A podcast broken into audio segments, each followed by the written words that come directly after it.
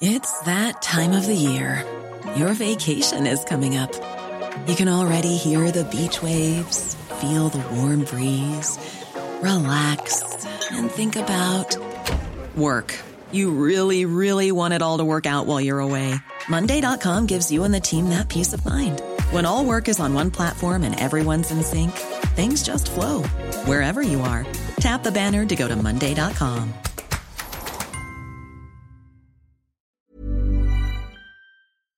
Heraldo Radio. La HCL se comparte, se ve y ahora también se escucha. Inicia. Las noticias de la tarde con Jesús Martín Mendoza en Heraldo Radio.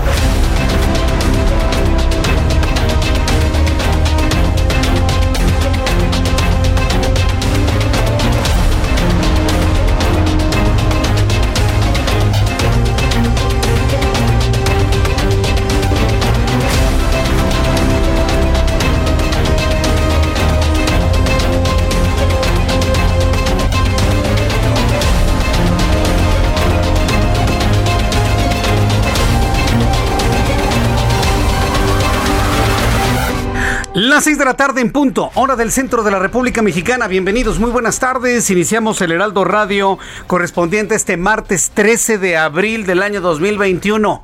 Vaya tarde eh, que hemos tenido de noticias y sobre todo con nuestros ojos bien puestos en todo lo que ocurre en el Instituto Electoral del Tribunal Electoral del Poder Judicial de la Federación y el Instituto Nacional Electoral. Esto es verdaderamente sorprendente ¿eh? lo que ha ocurrido en estos momentos. Miren nada más para las personas que nos están viendo en este momento.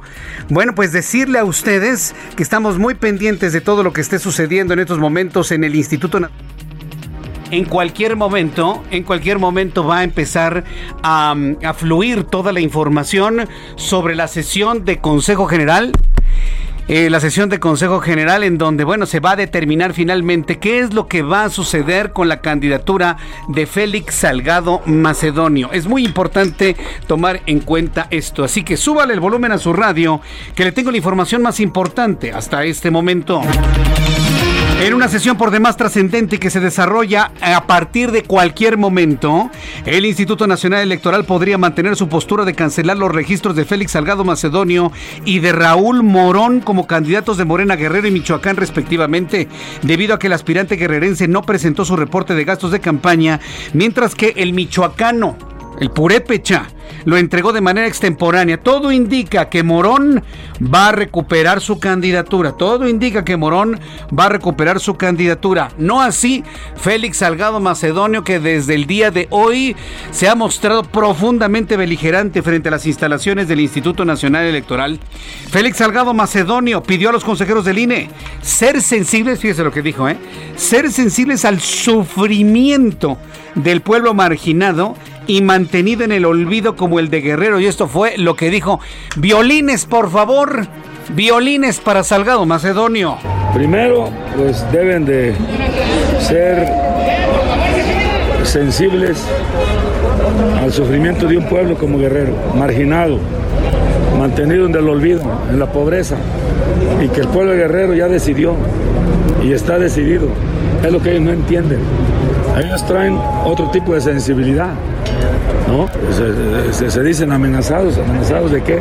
No es cierto, aquí están mis hijas, mis nietos, no con mis nietos, no venimos a amenazar a nadie. No venimos a amenazar a nadie, dice Salgado Macedonio. Violines, por favor, violines. Que estaba ya casi llorando, Macedonio.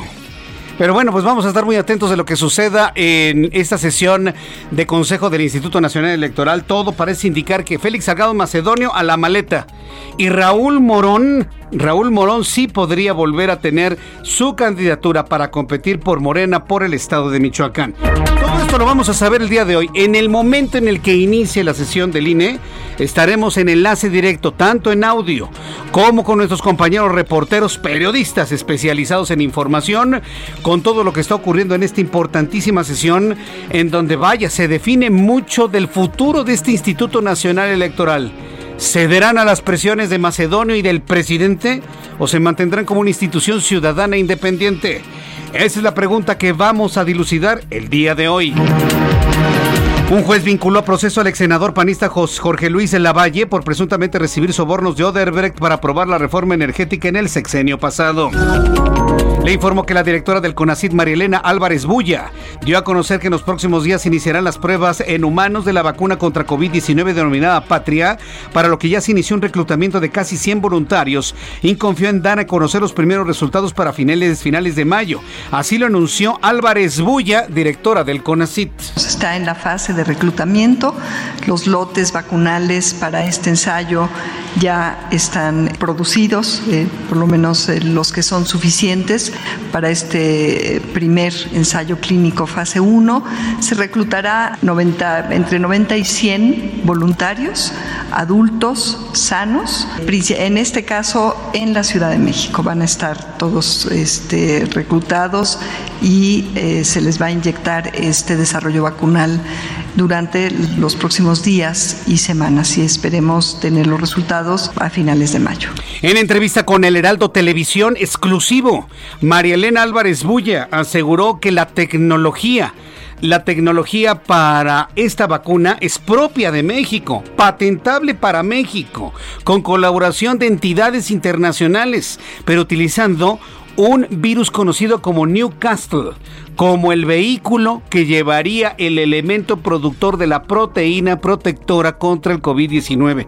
Un desarrollo verdaderamente interesante, lo que nos comentó la directora del CONACIT. Mire, que mucho de la impresión que tenía yo de Álvarez Bulla se borró el día de hoy, ahora que pudimos hablar de manera seria, de manera científica, de manera aterrizada, de lo que significa uno de los mayores proyectos científicos que tiene nuestro país hasta este momento.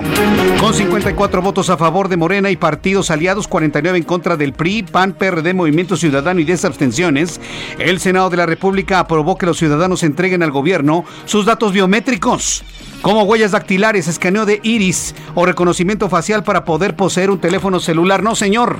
¿Quiere usted entregarle sus datos biométricos a el gobierno federal? Yo no, y yo me voy a amparar. Yo no voy a entregar ningún dato biométrico al gobierno de López Obrador. Yo, Jesús Martín Mendoza. Yo no. Quítenme la comunicación, quítenme los teléfonos, pero yo no les entrego ni un dato biométrico mío al gobierno de López Obrador. Que eso quede clarísimo. Yo, a lo mejor soy uno de 130 millones y todos los demás quieren así entregar sus datos biométricos como cualquier cosa. Yo por lo menos no lo voy a hacer. ¿Y usted? Yo no lo voy a autorizar bajo ninguna circunstancia en lo personal. Son mis datos y nadie me ha preguntado si estoy de acuerdo o no en entregarlos. Nadie. Así que yo le invito a que por favor usted también proteste ante este tipo de cosas. ¿Por qué el gobierno de Obrador va a tener mis datos biométricos? Como por qué, de parte de quién, como él dice, ¿no? No, señor. Esto no puede ser posible y vamos a estar muy atentos de cómo va a evolucionar, finalmente este tema. El secretario de Salud en Hidalgo, Efraín Benítez Herrera, confirmó que han registrado tres casos de una nueva variante británica de COVID-19 en la entidad esto tras la llegada de un ciudadano austriaco contagiado, por lo que en total de 46 pacientes ya se encuentran aislados y bajo supervisión médica en la ciudad de Pachuca. Autoridades sanitarias de los Estados Unidos recomendaron una pausa en el uso de la vacuna contra COVID-19 de Johnson Johnson por precaución mientras investigan si produce coágulos de sangre. También la vacuna de Johnson Johnson me, dicen que produce coágulos sanguíneos. Lo vamos a estar analizando en los próximos minutos. La agencia china de noticias Xinhua incorporó en su equipo de trabajo al primer robot presentador virtual de noticias. Vamos a empezar a ser obsoletos. A ver si un robot lo hace mejor que nosotros. ¿Usted qué cree? ¿Que lo entretengan y lo divierten igual que este servidor? Bueno, pues los chinos ya tienen un robot que va a presentar noticias.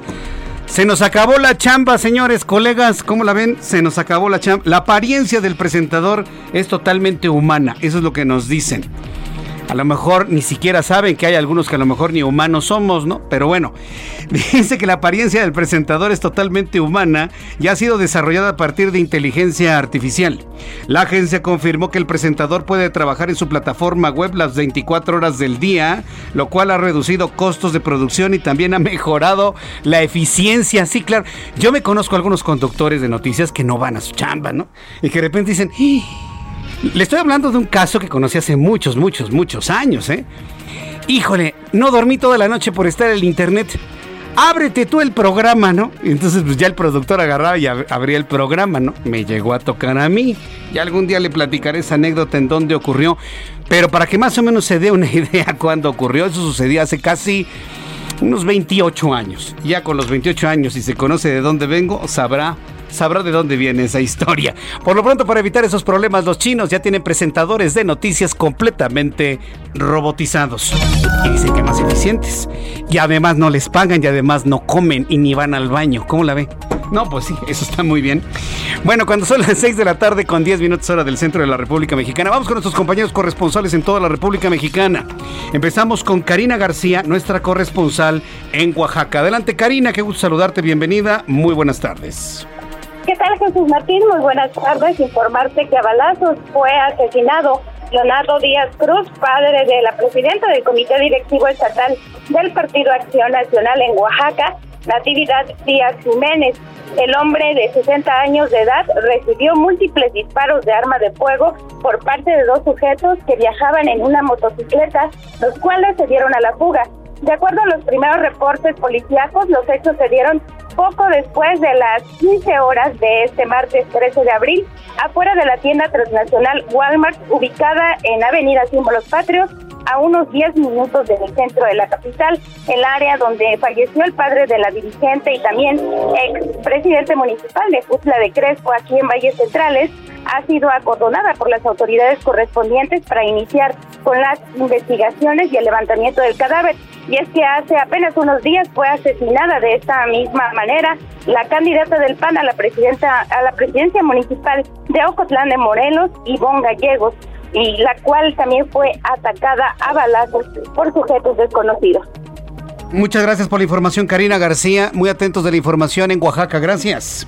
Gracias, buenas tardes. Que te vaya muy bien. Saludo a Adriana Luna, nuestra corresponsal en Guadalajara, Jalisco. Adelante, Adriana, qué gusto saludarte, bienvenida. Gracias, mi querido Jesús Martín. Buhao, Shei Huran Wu, Xiang Ni Yan Xiao. Muy mal, ¿quién me hará reír como tú, mi querido Jesús Martín?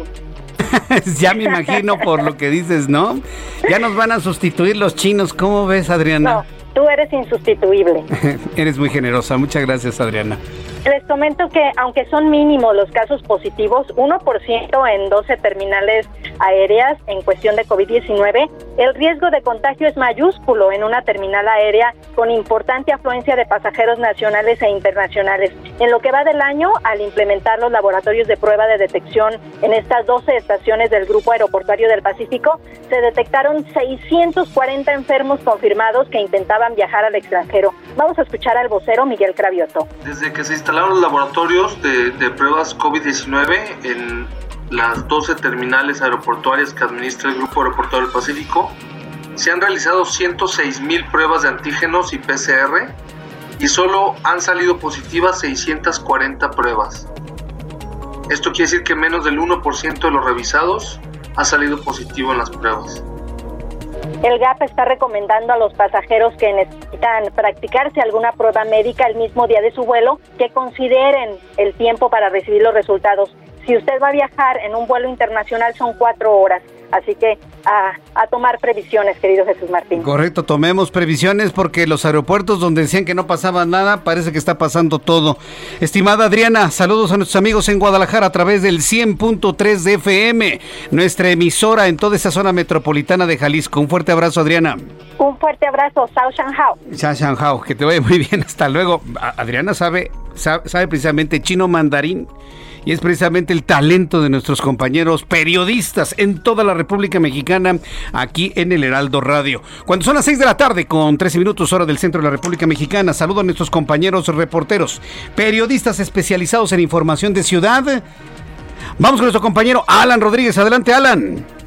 Doctor Jesús Martín, amigos, muy buenas tardes. Tenemos en estos momentos el reporte de vialidad para todos nuestros amigos que circulan sobre la avenida Cuauhtémoc con dirección hacia la zona sur de la capital del país. En estos momentos presenta asentamientos ligeros en el cruce de semáforos entre la zona de viaducto y la zona de división del norte. También tenemos el reporte de vialidad del eje 7 sur, avenida desde la zona de Avenida Universidad hasta la Avenida de los Insurgentes, presenta buena circulación. Lo que ya tenemos en estos momentos es ligera lluvia en esta zona de la ciudad, por lo cual los invitamos a manejar con muchísima precaución. Correcto, gracias por la información, Alan. Estamos al pendiente, buenas tardes. Estamos al pendiente. Vamos con mi compañero Daniel Magaña, quien nos tiene más información a esta hora de la tarde. Adelante, Daniel. ¿Qué Jesús Martín? Muy buenas tardes. Bueno, pues esta lluvia que empezó en el norte de la ciudad todavía pues no se generaliza, me refiero hasta la zona de la calzada Ignacio Zaragoza, en donde sí tenemos es complicaciones vehiculares, sobre todo para desplazarse ya hacia la zona de la pues el, tramo del anillo periférico oriente. Bueno, pues en este punto sí encontramos complicaciones en los carriles laterales. Poco más adelante el semáforo en operación del paradero de Tepalcates pues genera pues algunas complicaciones en toda esta. Los carriles centrales pues avanzan de mejor manera para quien abandona la Ciudad de México más adelante al incorporarse hacia la zona de la autopista México Puebla, el sentido opuesto, pues a esta hora con buenas condiciones viales para ingresar hacia el eje 5 Oriente, la avenida Javier Rojo. Ese reporte, Jesús Martín. Muy buena tarde. Muchas gracias por esta información, Daniel Magaña. En el sur del Valle de México, nuestro compañero Augusto Atempa, que por cierto, como dicen por ahí, con un ojo al gato y otro al garabato, ¿verdad, Augusto? Adelante, te escuchamos. Así es, Jesús Martín, pendiente de lo que pueda suceder en el INE, pero por lo pronto el reporte vial de la zona sur, para todos aquellos que transitan por la avenida de los insurgentes, que vienen sobre todo periférico y buscan llegar a la avenida Universidad, encontrarán muy buen avance, no hay ningún contratiempo en su caminar, y también para ya una vez incorporándose a Copilco y llegando a Universidad, el avance también es bueno, solamente verán un poco de relajo a la altura del metro Miguel Ángel de Quevedo, esto es por el paradero que se encuentra en ese sitio, y las maniobras que hace, por supuesto, el transporte público. Para aquellos que transitan eh, con dirección al sur sobre la Avenida de los Insurgentes, también hay muy buen avance, sobre todo en este tramo de Avenida de Ciudad Universitaria, y es que pues por la tarde se llevó a cabo la jornada de vacunación, pero poco a poco se restablece pues la circulación en este punto a la altura del estadio de Ciudad, de Ciudad Universitaria. Jesús Martín, mi reporte. Muchas gracias por la información, Augusto Atempa. Muy buenas tardes. Hasta luego, muy buenas tardes. Tenemos a nuestros compañeros reporteros hoy distribuidos de manera estratégica para estar cubriendo todo lo que posiblemente ocurre en los próximos minutos, una vez que inicie la sesión de Consejo del Instituto Nacional Electoral, que por cierto, Orlando, ¿qué información tenemos? ¿Ya inició? No, ¿verdad? No tenemos datos. Están pasando la lista, están pasando la lista. ¿Podemos escuchar un momento de lo que está ocurriendo? Vamos a enlazarnos directamente hasta la sesión del Consejo del INE. Por favor, en toda la República Mexicana, usted que me escucha en la radio y en nuestras plataformas digitales, suba el volumen a su radio para escuchar lo que en estos momentos sucede dentro del INE. Construimos un acuerdo estratégico por el bien del país que fortalece la democracia, consolida el Estado de Derecho, no simula la lucha contra la corrupción y la impunidad nos distingue la lucha por una efectiva división de poderes un genuino... En estos momentos se discute al interior del Instituto Nacional Electoral la posibilidad de esta elección extraordinaria en el estado de Nayarit. Son varios elementos que se encuentran dentro del orden del día, pero sin duda alguna el que más resulta importante, atractivo, sin duda alguna, es lo que tiene que ver con las sanciones impuestas por el Instituto Nacional Electoral a aquellos candidatos y candidatas que no presentaron en tiempo y en forma su informe de gastos de precampaña, como lo establece la ley quien no aclare de dónde viene el dinero que usan se queda sin candidatura. Claro, eso es la ley. La misma oposición que hoy es gobierno empujó esta ley. Que todo aquel que no aclare de dónde viene el dinero de sus actividades queda fuera de la contienda electoral. Ni más ni menos se le está aplicando al señor Macedonio y me sale con que el, el pueblo de Guerrero sufre. Sí sufre, pero sufren por gente como él, precisamente, que no cumple con las reglas del juego.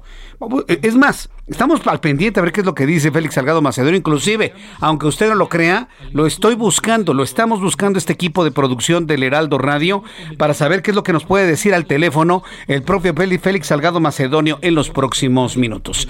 Son las 6 de la tarde con 18 minutos, hora del centro de la República Mexicana. Así estamos iniciando nuestro programa de noticias.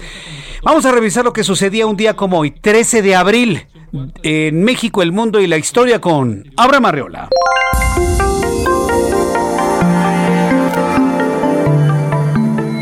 Amigos, bienvenidos. Esto es un día como hoy en la historia 13 de abril.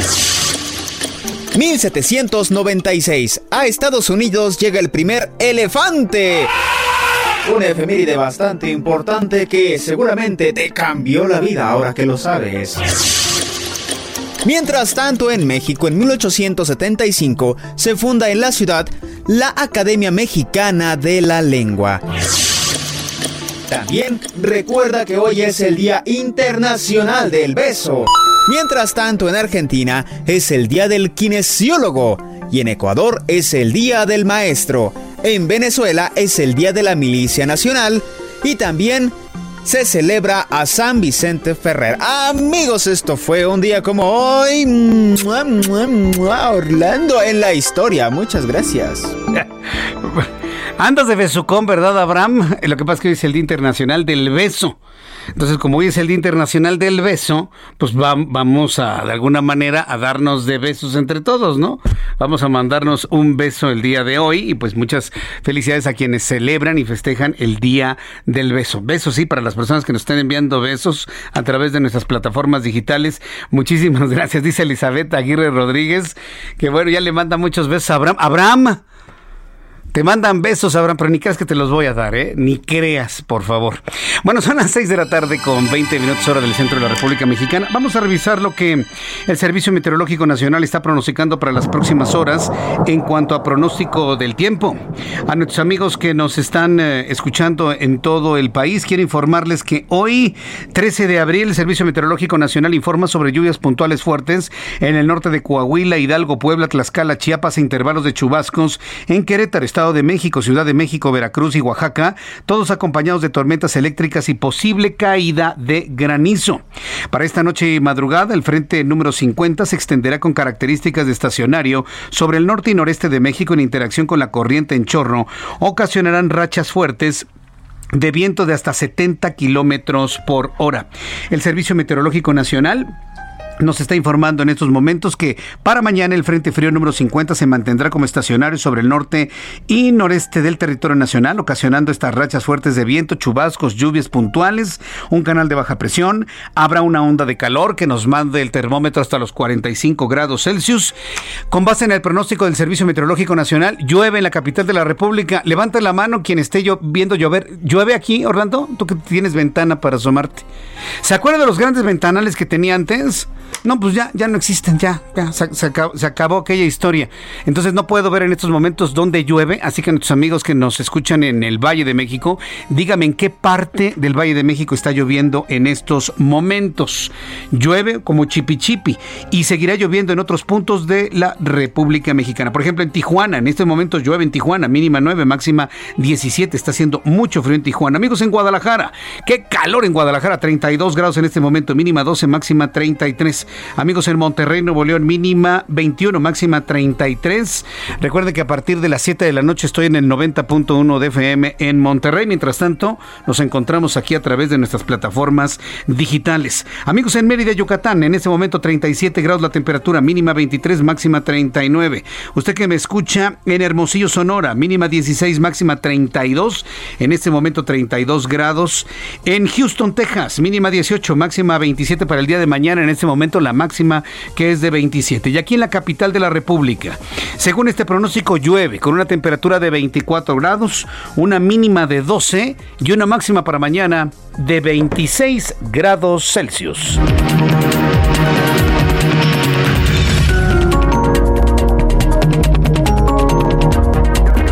Ya son las 6 eh, de la tarde con 23 minutos hora del centro de la República Mexicana. No se pierda un solo minuto en Heraldo Radio. ¿eh? No se pierda un solo minuto en Heraldo Radio. Vamos con Edgar Ledesma, periodista del Heraldo Radio, del Heraldo Media Group, quien se encuentra a las afueras del Instituto Nacional Electoral, donde eh, cientos de personas se reúnen ahí apoyando al señor Félix Salgado Macedonio.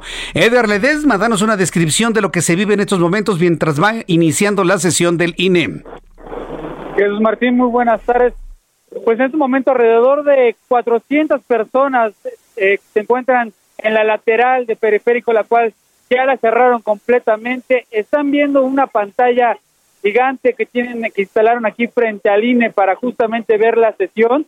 Completamente todos están viendo la pantalla en estos momentos para ver qué es la cuál va a ser la decisión que va a tomar el INE si le regresa la candidatura a Félix Sagado Macedonio o no se la regresa como se ha filtrado en un documento que se proyecta que probablemente no se la dé en este día.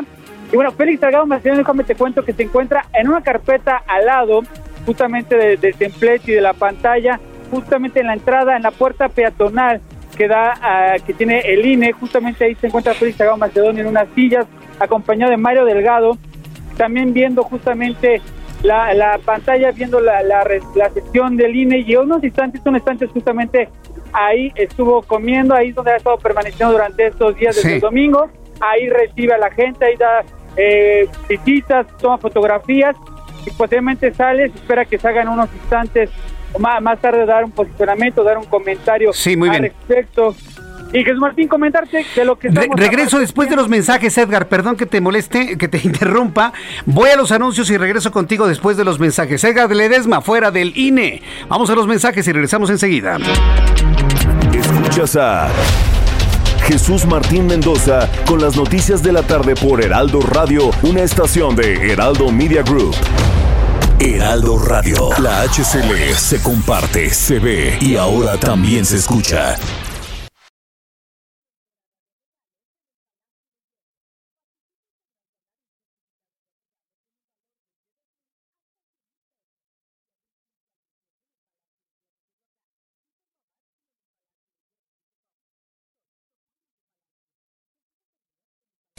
Heraldo Radio. La HCL se comparte, se ve y ahora también se escucha. Escucha las noticias de la tarde con Jesús Martín Mendoza. Regresamos.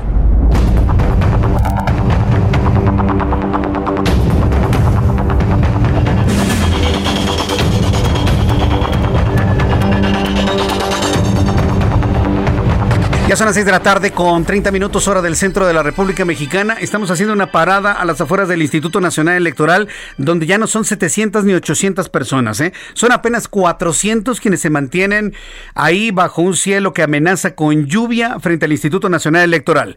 Edgar Ledesma, periodista, nos decías. Adelante, te escuchamos. ¿Qué tal, Jesús Martín? Efectivamente, ya son 400, ha bajado un poco la gente, aunque eh, comenta la gente morena que espera que, que regresen esas personas que estuvieron en la tarde pero me quería describirte un poco de cómo, cómo está ahorita Fuente Aline. Realmente eh, es un basurero, Jesús Martín. Tengo que tener, eh, caminar por aquí, que tener cuidado de no pisar una torta, de no pisar un plato. Eh, anda, estado dando de comer desde las 2 de la tarde hasta ahorita. Justo a mi izquierda se encuentra una camioneta de lujo, dando lo que parece este agua, eh, pescado y sopa. Hace rato les dieron tacos de canasta. Digo, vaya, el menú ha sido extenso, pero a lo que justamente no hay botes de basura. Entonces, realmente eh, uno camina y eh, estamos encontrando mucha basura aquí tirada, sobre todo alimentos, eh, que es lo que se está, va creciendo conforme llega la gente, va creciendo igual todo esto. Y bueno, siguen aquí juntándose la gente, ya llegaron también los vendedores, estos vendedores del, que venden productos de Morena, ¿no? El Partido Morena, que venden estas figuras del presidente, también ya están llegando los paraguas, los eh, para cubrirte de la lluvia, todo esto ya se está convirtiendo aquí en, como le llamaron en las redes sociales, el INEFEST, Jesús Martín. ¿Qué? ¿El qué? INEFEST, el festival del INE aquí, porque también ah. había música todo el tiempo. El INEFEST. Y, animación, y aquí animando a la gente a no perder el, el apoyo por el candidato Félix Delgado Macedonio. El INEFEST. No, hombre, no, pues ya hicieron todo, toda una chorcha ahí en el lugar, ¿no? ¿Dónde está Macedonio? ¿Dónde está eh, Delgado, Mario Delgado? Eh, te comento, se encuentran en unas pancartas que están a un lado del templete, son dos pancartas negras eh, que traen de hecho eh, una marca de, de motocicletas. Eh, abajo de esas dos pancartas ellos se encuentran ahí en unas sillas, ahí es donde permanecen desde el domingo, eh, donde ahí atienden así a la, gente que quiere tomarse fotos y, hacen sus reuniones, ahí comen incluso, y nada más salen, de repente suben al templete y se regresan ahí a estas pancartas. Bueno, Justamente pues, enfrente de la puerta peatonal del INE, aquí al ladito del templete, digamos que en estos momentos todo está en una calma chicha, ¿no? Hablando en términos meteorológicos. así es, justamente, esperando a ver, toda la gente está literal, no pega la vista de la pantalla a ver qué resuelve el INE y también en espera de lo que parece que también va a llover aquí afuera del INE. Bien, ¿no ha empezado a llover en el INE todavía? No, no, hace un rato empezó a chiscar, parecía que lleva a empezar a llover, pero no, de momento todavía estamos aquí esperando a ver si no nos llueve. Correcto, bueno, pues estemos muy atentos de lo que sucede en este lugar. Edgar Ledesma, muchas gracias por la información. Gracias, Martín. Estamos pendientes de qué es lo que, si decide hablar Félix Sagado Macedonio después de la resolución del lunes, aquí estaremos pendientes. Correcto, estamos esperando que vaya avanzando la sesión del INE. Muchas gracias, Edgar. Buenas tardes. Hasta luego, que te vaya muy bien. Bueno, pues en estos momentos el INE sesiona y someterá a votación las candidaturas de Salgado Macedonio y de Raúl Morón como candidato de Guerrero y de Michoacán respectivamente. En este momento ya se lleva a cabo esta sesión de, Consejo General del INE, donde hay otras cosas, ¿eh? es decir, no es lo único. Están desahogando en estos momentos otros asuntos que tienen que ver con una elección extraordinaria en Nayarit. Es decir, no son el centro de la elección, ni Morón ni este el señor Macedonio, ¿eh? No, no, no, para nada. Y todo esto que hemos estado viendo a las afueras del el INE es campaña. O sea, de esta manera hace campaña. Miren nada más la forma de hacer campaña de un hombre como Macedonio. Yo creo que el mismo ejemplo puede dar muchos elementos para no votar por él o sí votar por él. ¿eh? Yo creo que cada, cada persona puede determinar si eso es lo que quiere usted para México. Si un hombre como Macedonio amaga de esa manera al INE y amenaza de esa manera a los consejeros, que por cierto ayer le pararon los tacos, tanto el presidente como la secretaria de gobernación como el líder de los morenistas en el Senado, si un hombre como él accede al poder, ¿qué podemos esperar de los demás? Es el peor de los antecedentes. Es la peor publicidad que puede tener Morena en Salgado Macedonio. La peor, se lo digo así. Y Mario Delgado está apostando por algo que puede llegar a ser irreversible. De aquí decirle a Mario Delgado, sáfese de ahí lo antes posible si quiere permanecer más tiempo frente a Morena, pavimentando el camino para algún candidato presidencial. No le va a alcanzar el tiempo a Mario Delgado. El desgaste que está teniendo su imagen junto a Salgado Macedonio es enorme y es irreversible, Mario.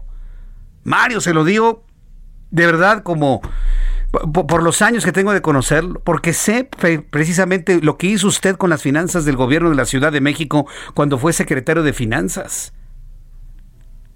mucha gente en este país tenemos una buena imagen de usted, Mario Delgado, independientemente de las filias y las fobias ideológicas. Mucha gente tenemos buena imagen de usted. No se deje presionar para hacer lo que usted no quiere, Mario Delgado.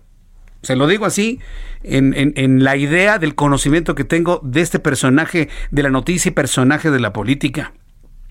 En este momento, como le digo, se lleva esta sesión de Consejo General del INE que define las candidaturas, el proyecto de dictamen relacionado con el acatamiento de la sentencia del Tribunal Electoral del Poder Judicial de la Federación, que ha comenzado a circular por el INE, confirmaría. Se filtró el día de hoy el proyecto que se va a analizar y se va a votar. Se ha filtrado la cancelación de los registros de los candidatos de Guerrero Félix Salgado Macedonio y de Michoacán Raúl Morón, aunque en otras eh, informaciones se habla de regresarle su candidatura a Raúl Morón y cancelar de manera definitiva la de Félix Salgado Macedonio. Vamos con nuestro compañero Misael, Misael Zavala. Misael, ¿dónde te ubicas? Adelante, Misael.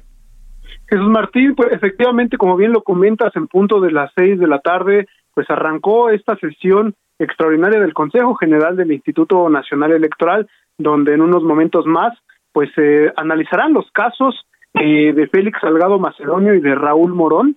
Eh, como bien lo comenta, se filtraron algunos proyectos en el que se perfila mantener la sanción de cancelar los registros de Félix Salgado Macedonio y Raúl Morón como candidatos de Morena a los gobiernos de Guerrero y Michoacán respectivamente. Este documento que ya se estará analizando en algunos minutos eh, precisa que Morena tiene 48 horas a partir de que se haga efectiva la sanción para que sustituya la candidatura al gobierno de Guerrero, mientras que para el caso de Michoacán le da al partido hasta cinco días para sustituir a este candidato, a Raúl Morón, de acuerdo con el órgano electoral, no solamente Salgado Macedonio tendría su candidatura cancelada, sino también los morenistas Pablo Amílcar Sandoval Ballesteros y Adela Romano Campo. en el caso de Raúl Morón, el INE perfila eh, que sea efectiva la sanción también impuesta por este órgano electoral en el ámbito de la competencia, que consiste pues en la cancelación del registro como candidato a gobernador en el marco del proceso electoral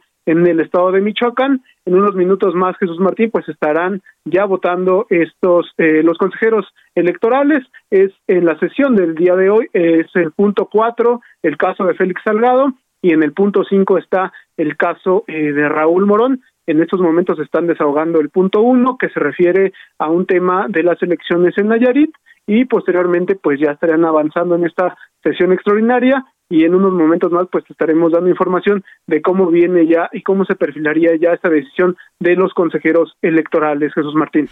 Me, sorprende que en el proyecto se hable también de una cancelación de Raúl Morón, cuando inclusive, bueno, se veía que él posiblemente podría recuperar su candidatura. Eh, ¿No hay en alguna parte de este proyecto u otras filtraciones la posibilidad de que Morón sí recupere su candidatura a cambio de cancelarle completamente a Félix Salgado Macedonio? No, eh, son proyectos totalmente distintos, Jesús Martín. Eh, bien lo comentas tú, eh, el Tribunal Electoral del Poder Judicial de la Federación en la sesión del pasado viernes, pues sí estaba perfilando a Raúl Morón como posiblemente restituirle su candidatura porque pues argumentaban los magistrados que se le, que habría pues un un, un informe de gastos extemporáneo más no una no presentación del informe en el caso de Raúl Morón, pero en este caso el proyecto que se perfila en estos momentos pues va por de nuevo cancelarle también al michoacano esta eh, posibilidad de competir en las elecciones del próximo 6 de junio y eh, eh, en, ambos casos en los dos proyectos que se que se perfilan a analizar pues son documentos prácticamente similares únicamente como lo que te comentaba le da Morena en Guerrero hasta 48 horas para sustituir al candidato, pero eh, en el caso de Michoacán le da hasta cinco días hábiles para hacerlo conducente, Jesús Martín. Correcto. Bueno, pues Misael, volveremos contigo en cualquier momento conforme vaya avanzando la sesión del INE. Todavía no abordan, ¿verdad? El, proyecto que presenta estas cancelaciones, ¿verdad? No, todavía no abordan. Están en el punto uno que se refiere a un tema de la elección de Nayarit. Eh, los eh, en la agenda del día es en el punto 4 eh, Félix Salgado, en el punto 5 eh, Raúl Morón, eh, prácticamente en los puntos de cada uno de los puntos que se desahogan, pues los consejeros electorales sí se toman su tiempo porque también hablan los representantes de partidos políticos para desahogar los temas. Entonces vamos un poco para largo en esta sesión de extraordinaria del Consejo General. Muy bien, estamos al pendiente entonces, Misael, regreso contigo en unos instantes. Gracias. Claro, Jesús Martín, estamos pendientes. hasta luego, que te ve muy bien. En, términos vaticanos, en términos vaticanos, ojalá y antes de las 8 de la noche tengamos humo blanco en términos vaticanos. Lo dudo, ¿eh? Yo creo que esta sesión se va a ir mucho más allá de las 8 de la noche, posiblemente con una definición hacia las 9, 10 de la noche, pero bueno, todo puede suceder, ¿no? Finalmente el, el eh, proyecto ya está elaborado, ya está hecho, está filtrado, lo sabe precisamente Félix Salgado Macedonio, no por nada el día de hoy se metieron, se metió Salgado Macedonio y el propio Mario Delgado al interior del INE para pagar 19, poquito más de 19 mil pesos que juntaron ahí en una cooperacha que se hicieron que para pagar la multa. como si se pagaran las multas ahí, como si las candidaturas se compraran. No, no, no, qué espectáculo más lamentable, qué espectáculo más degradante y la peor publicidad que puede tener un partido como Morena con Salgado Macedonio. ¿eh? Yo creo que Morena tiene que empezar a evaluar, y el propio presidente de la República, lo que ya en este momento empieza a afectarles como imagen. ¿eh? O sea, el, activismo de Salgado Macedonio, lejos de fortalecer al partido, lo está debilitando, ¿eh? Y cada vez más personas no quieren saber nada de un morena violento, de un morena que amenace, de un morena que amenace inclusive hasta irrumpir en las casas de las personas. En este momento está costándole más en imagen a Morena estar ligado a Félix Salgado Macedonio que no tenerlo. ¿eh?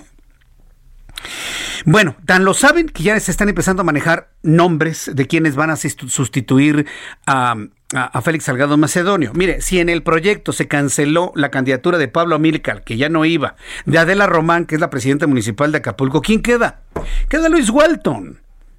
Y podríamos estar hablando de un Luis Walton como candidato de Morena a Guerrero y que posiblemente gane Luis Walton. Aunque yo con Luis Walton, yo veo más a un Mario Moreno del Partido Revolucionario Institucional y el PRD, yo los veo más, eh, más enfilados a un triunfo ya. Ante la ausencia en campaña de un macedonio, quien ha llevado todo el agua a su molino es Mario Moreno. Eso que no queda, no quepa duda. Lo voy a buscar a Mario Moreno, a ver si puedo platicar con él mañana, pasado mañana, una vez que tengamos ya el resolutivo del Instituto Nacional Electoral. Pero por lo pronto, Luis Walton podría sustituir a Salgado Macedonio como candidato de Morena en Guerrero. En su proyecto de dictamen para acatar la sentencia del Tribunal Electoral del Poder Judicial de la Federación, el Consejo General del Instituto Nacional Electoral perfila confirmar la cancelación del registro de Félix Salgado y a sus correligionarios, como le había dicho Pablo Amilcar Sandoval el hermano de la secretaria de la Función Pública, otro asunto que hubiera sido escandaloso por el nepotismo que estuviese significado, y Adela Román, la pérdida del derecho a ser registrados a la gobernatura de Guerrero, pero abre la puerta para el registro de Luis Walton, quien solo es sancionado con una multa económica de 2.500 unidades de medida de actualización equivalentes a 217.200 pesos. Paga la multa y tendría él la candidatura. ¿Qué le parece? ¿Podría decantarse todo esto a esa posibilidad? Lo vamos a ver en los próximos minutos. Por lo pronto, el presidente de la República se llama Andrés Manuel López Obrador. Hoy digo, hoy digo su nombre, ¿sabe por qué? Para exhibir lo que hoy dijo. Es verdaderamente increíble. Volvió a denostar al Instituto Nacional Electoral al asegurar que desconfía del órgano electoral, por lo que según él debe convertirse en un órgano verdaderamente autónomo e independiente. Ya lo es, presidente. A ver, señores, y sobre todo los menos conocedores de esto. El INE no es un apéndice gubernamental, ¿eh? El INE es una organización ciudadana como usted y como yo. Es una institución ciudadana de los ciudadanos por organizar las elecciones. Y ahora escucho voces que dicen, no, que las haga gobernación. ¿Qué les pasa? ¿Están locos? Y se los digo así, ¿están locos?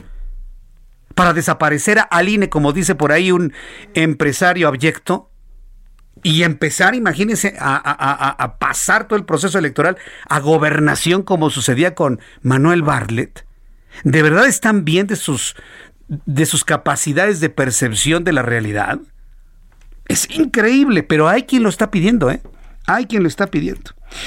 Bueno, pues el presidente de este país dice que el INE debe convertirse en un órgano verdaderamente autónomo e independiente, alejado de los intereses de grupos de poder creados y aseguró que la elección de 2018 la organizó el pueblo, que salió a votar y cuidó el voto. Pues será lo mismo en esta ocasión, presidente. Yo estoy llamando a los ciudadanos a que salgan a votar, a hacer un voto inteligente, un voto de equilibrio, pero finalmente que vote la gente por quien quiera. Hoy López Obrador mostró que cuando le va bien a él, el INE es libre e independiente. Y cuando le va mal, que seguramente van a perder mayoría morena el 6 de junio, ah, entonces el INE está cooptado, el INE es corrupto, el INE está con los conservadores y demás cosas increíbles que ha dicho este presidente. Escúchelo usted. Todo lo que ayude a que haya democracia, que no haya simulación, que no haya injerencia de grupos de intereses creados, del poder político y del poder económico, que sea un órgano verdaderamente autónomo, independiente, pero realmente independiente. Yo no tengo confianza. Este, yo le tengo confianza al pueblo. Lo que pasó en el 18 fue por el pueblo, que la gente salió a votar y a cuidar el voto. Pero yo he padecido de los de arriba los padecí mucho. Está eh, López Obrador respirando con un dolor, con una... ¿Cómo, poderlo decir? Con un, con un deseo de venganza. No se asume como presidente. Este señor que tenemos ahí en el Palacio Nacional no se asume como presidente. No entiende que ya ganó una, una contienda electoral, sí, efectivamente, hecha por el pueblo, pero calificada por el Instituto Nacional Electoral por el mismo instituto que hoy denosta. Está fuera de toda realidad. No se asume como presidente. No ha entendido que él ya ganó la elección. Él no ha entendido que ya llegó a la cúspide de su vida. Y que a partir de este momento, a la mitad de la elección, todo es de bajada. No lo ha entendido. No lo ha comprendido. No ha podido disfrutar. No ha podido disfrutar que se encuentre en la cima aunque nos vaya mal a todos, ¿eh? No ha podido entender que está en la cima, no lo ha podido aceptar, no lo ha podido creer, simplemente está cegado por la soberbia, por el dolor. Tenemos un presidente que habla desde el dolor inmenso que le causa su pasado. Y eso no habla de una estabilidad emocional. Y lo digo, mire, no con afán de insultarlo, sino como un diagnóstico, como una condición que nos debería de preocupar.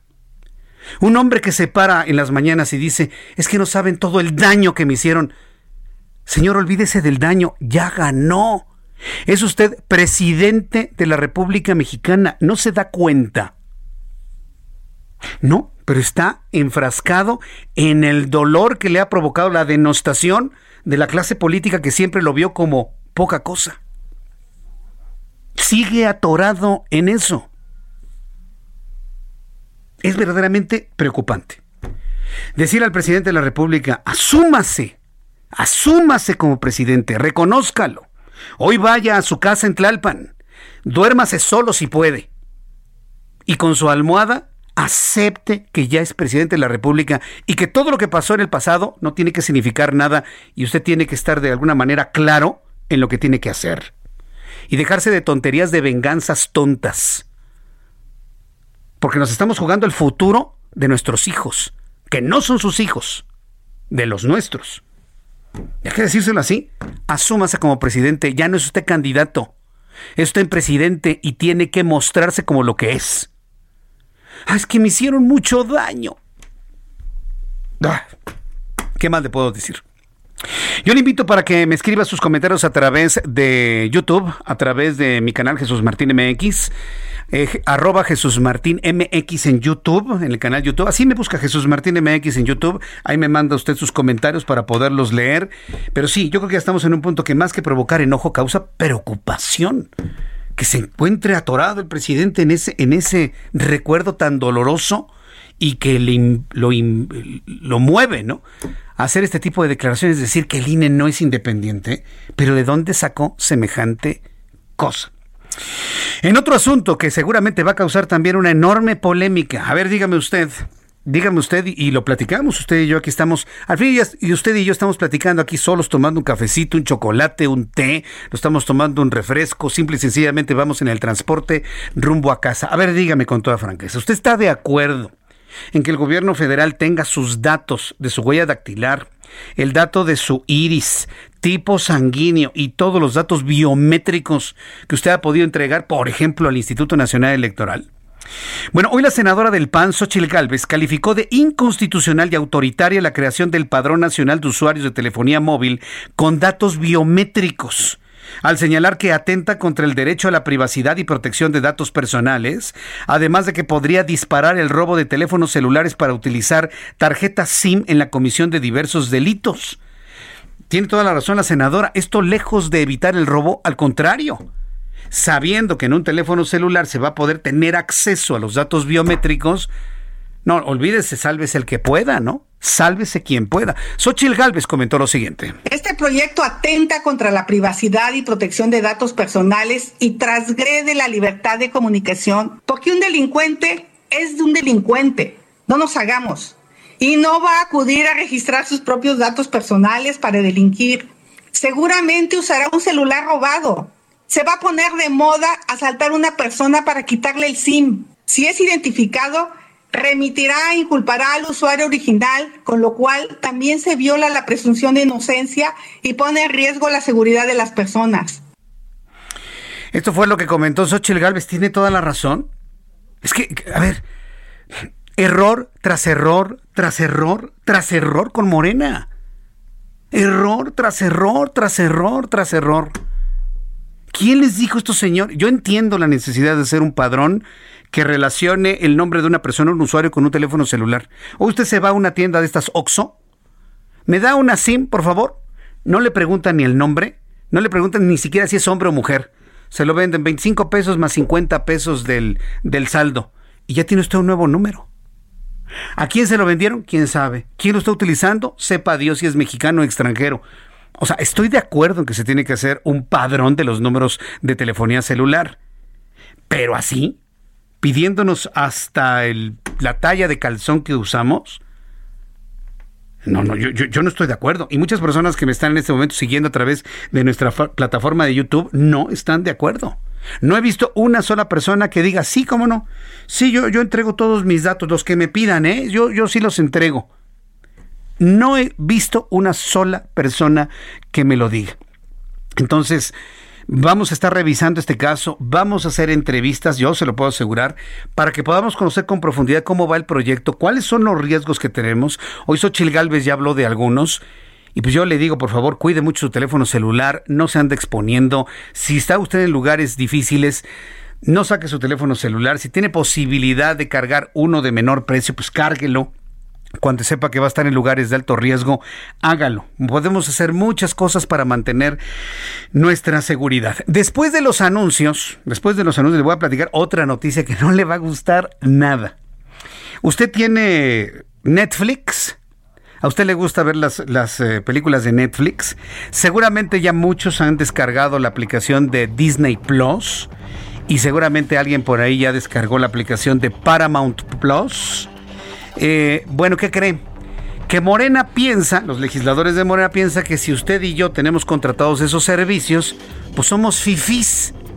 Entonces, como somos fifís usted y yo, porque tenemos Netflix, Disney, Paramount, Apple TV y otras más, nos tienen que cargar un 7% de impuestos.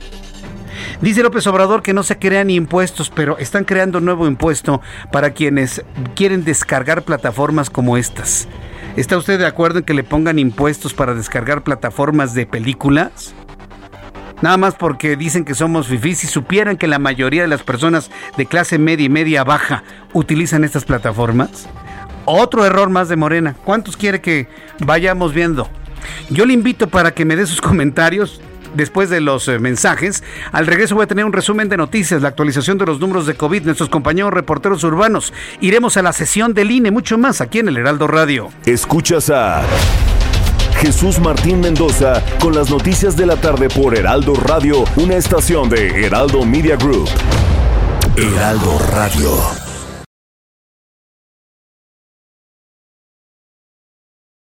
Heraldo Radio. Escucha las noticias de la tarde con Jesús Martín Mendoza. Regresamos. Ya son las 7 en punto, las 7 en punto hora del centro de la República Mexicana. Antes del resumen de noticias en todo el país, gracias a las personas y a los amigos que en este momento se unen a la transmisión del Heraldo Radio. Muy buenas tardes, buenas noches amigos en Monterrey, Nuevo León. Ah, ya qué bueno que estamos aquí.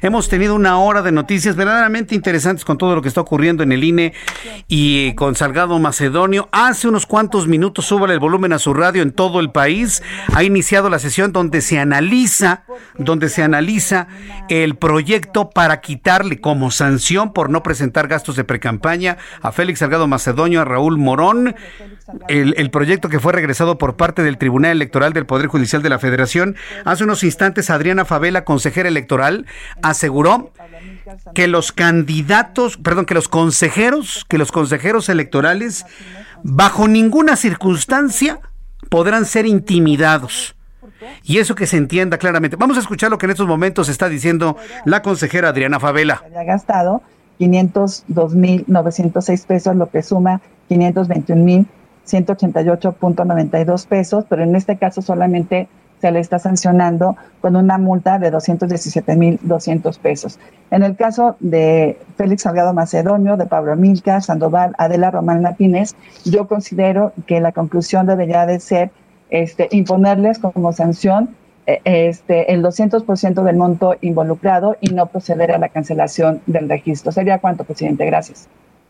es decir, por lo menos Adriana Favela dice que les cobren una multa y que no les cancelen, ya se asustó, ¿no? Vamos a escuchar a Lorenzo Córdoba. Día y en el siguiente, a pesar de los tonos encendidos con los que se ha discutido públicamente en los días recientes, no es un tema político sino estrictamente jurídico, y tiene que ver con la imposición de sanciones a una serie de irregularidades en materia de fiscalización que han sido confirmadas por la máxima autoridad jurisdiccional electoral de nuestro país.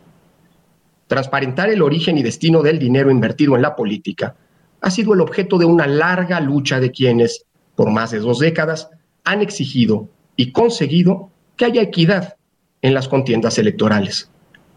Después de tres generaciones de reformas en materia de fiscalización electoral, finalmente, en 2014, se logró el diseño de un sistema integral de fiscalización que, robustecido con múltiples convenios suscritos con autoridades hacendarias, fiscales y bancarias, ha permitido al INE configurar un modelo fiscalizador que permite detectar trampas e intentos de fraude a la ley, garantizando invariablemente los derechos de todas las y los ciudadanos, en primer lugar, el derecho de audiencia, es decir, de defenderse oportunamente que tienen todas y todos los contendientes. Los asuntos que nos convocan el día de hoy tienen un propósito preciso. No se trata de determinar si se cometieron o no irregularidades, es decir, de si se violó o no la ley por parte de una serie de personas o de si se trataba o no de precandidatos. Eso ya está definido y además confirmado por el Tribunal Electoral. Se trata más bien de establecer qué sanciones ameritan las faltas cometidas por esos precandidatos que se negaron a rendir cuentas a la sociedad y a presentar sus informes de gasto de precampaña en los plazos legales dispuestos para ello. Quiero ser claro, el Tribunal Electoral ya resolvió la controversia sobre si se había o no violado la ley por esas personas. Eso ya está juzgado y la Sala Superior del Tribunal ya le dio la razón al INE. Se trata pues de una verdad jurídica. Permítanme hacer un recuento de lo que reconoció el tribunal y sobre lo que, de lo que ya no cabe discusión. Primero, que las personas que impugnaron sí fueron precandidatas y sí realizaron actos de precampaña. Es Lorenzo Córdoba, consejero presidente del INE, dando cuenta de lo que ha resuelto el Tribunal Electoral del Poder Judicial de la Federación, lo que dará el sustento de la siguiente sanción que anunciará a continuación. Tercero, que esos informes no se presentaron o bien se presentaron de manera tan extemporánea que el efecto es el mismo que si no los hubieran entregado. Es decir, se impidió que el INE pudiera fiscalizar los ingresos y gastos realizados. Ello, a pesar de que el INE les requirió que presentaran esos informes en varias ocasiones. En consecuencia, se cometió conscientemente una clara violación a la ley.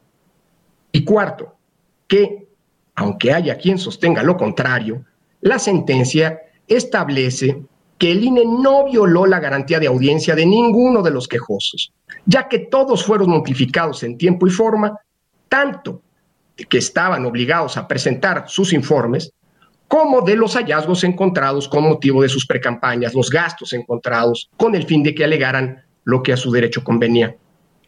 En síntesis, el Tribunal Electoral confirmó las faltas cometidas por el partido Morena y por sus precandidatos e instruyó al INE que valorara de nuevo la gravedad de dichas faltas para imponer las sanciones correspondientes caso por caso.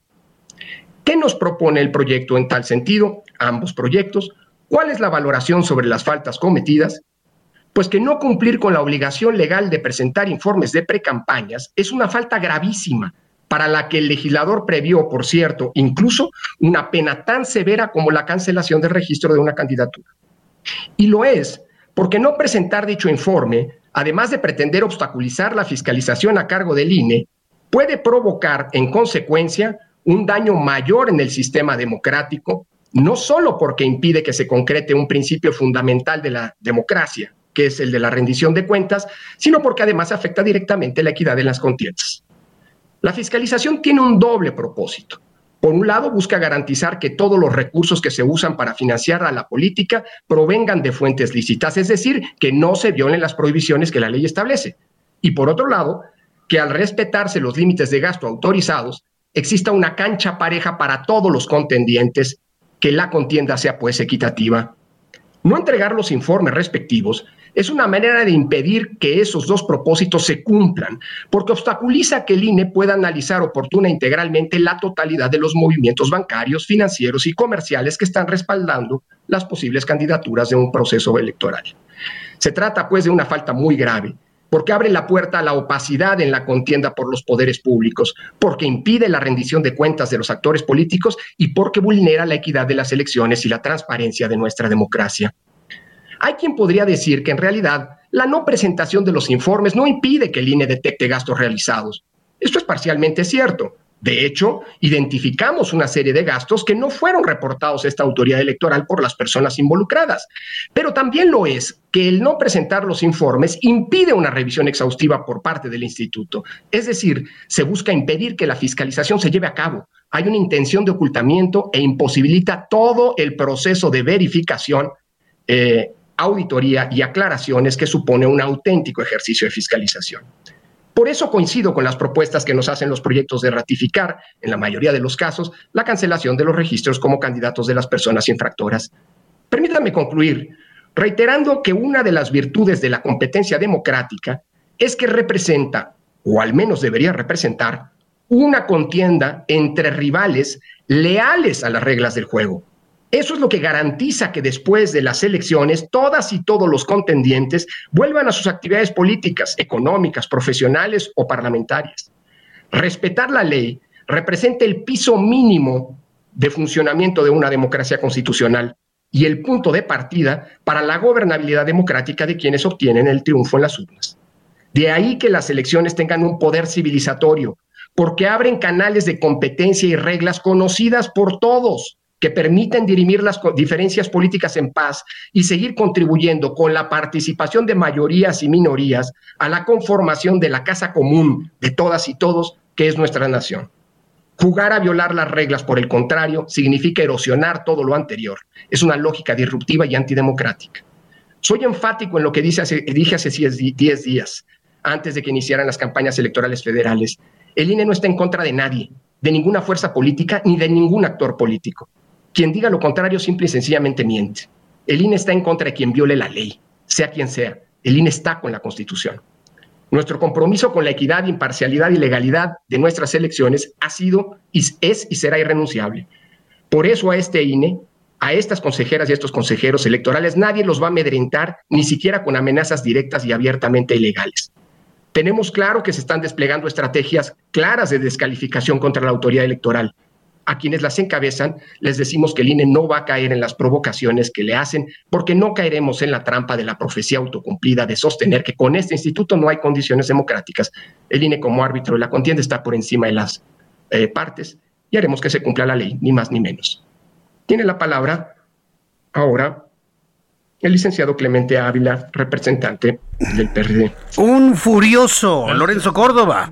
Hemos escuchado completamente cómo él ha dicho que luego de las consideraciones que hemos escuchado, que no presentar un informe es una falta gravísima porque provoca un severo daño en el sistema democrático, que no permite la rendición de cuentas, que no permite la equidad, que abre la puerta a la opacidad Lorenzo Córdoba dice, coincido con cancelar los registros de los candidatos. Eso es lo que ha establecido él en su oportunidad, en el momento que ha hablado hacia esta, hacia todos los integrantes del Consejo General del Instituto Nacional Electoral. Vaya momento.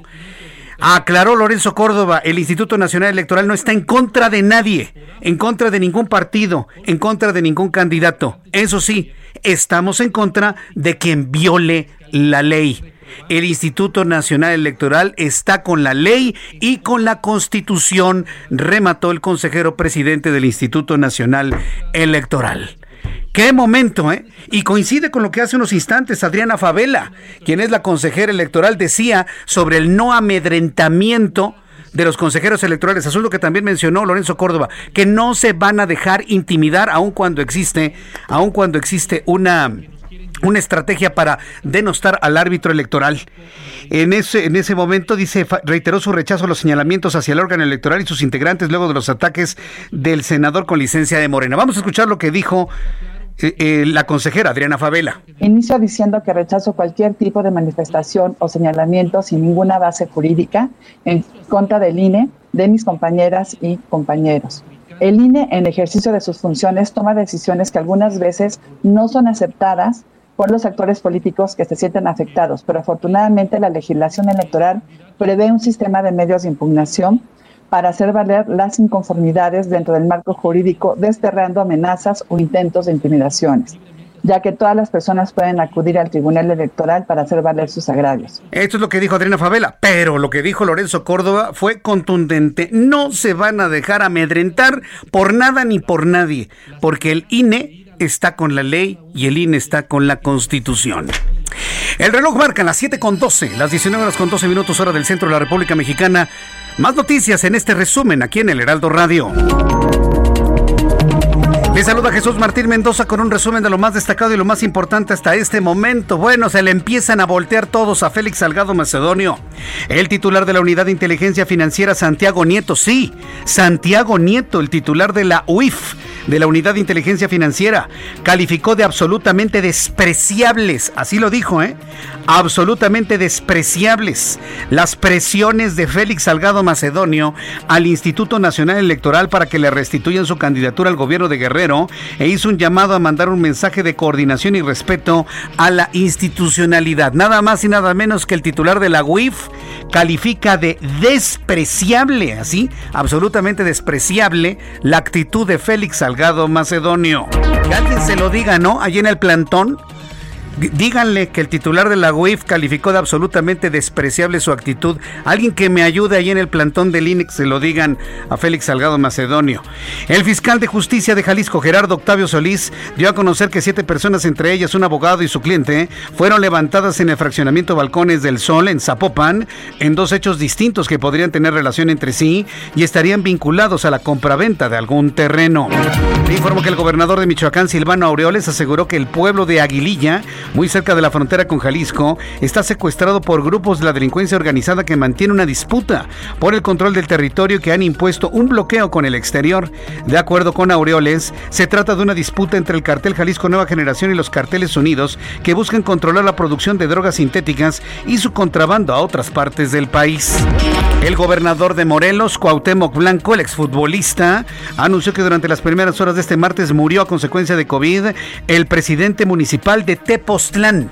Se murió el presidente municipal de Tepoztlán, Rogelio Torres Ortega, quien buscaba la reelección como abanderado del Partido del Trabajo, por lo que Mario Flores Oropesa ocupará el cargo de manera interina. Yo lo planteé y lo comenté alguna vez en imágenes que me enviaron nuestros compañeros del público, nuestros amigos del público, un Tepoztlán a reventar sin sana distancia. Bueno, pues les dio COVID y hasta se murió el presidente municipal de Tepoztlán, Morelos.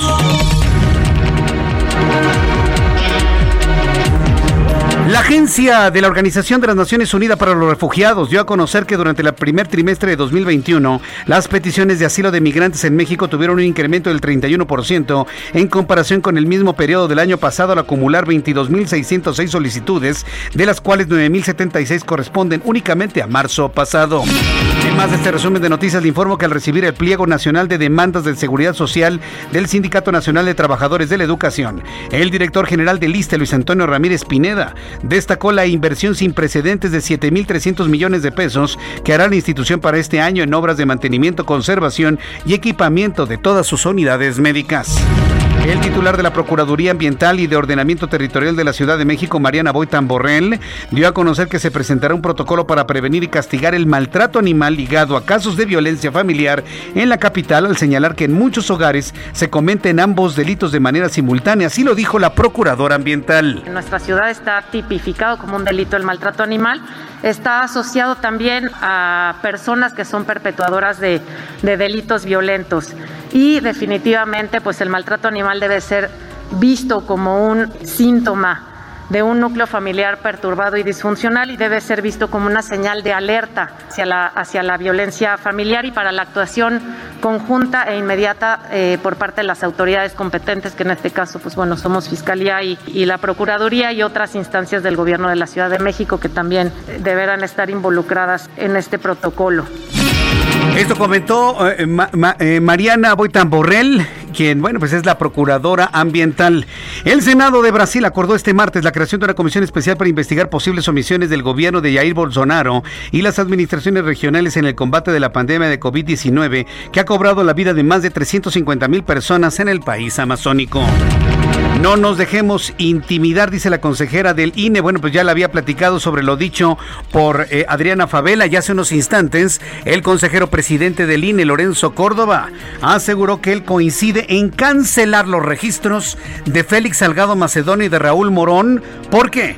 No presentar un informe de gastos de precampaña es una falta gravísima que provoca el daño al sistema democrático, no permite la rendición de cuentas ni la equidad y abre la puerta a la opacidad de nuestra democracia. Estas son las noticias en resumen. Le invito para que siga con nosotros. Le saluda Jesús Martín Mendoza.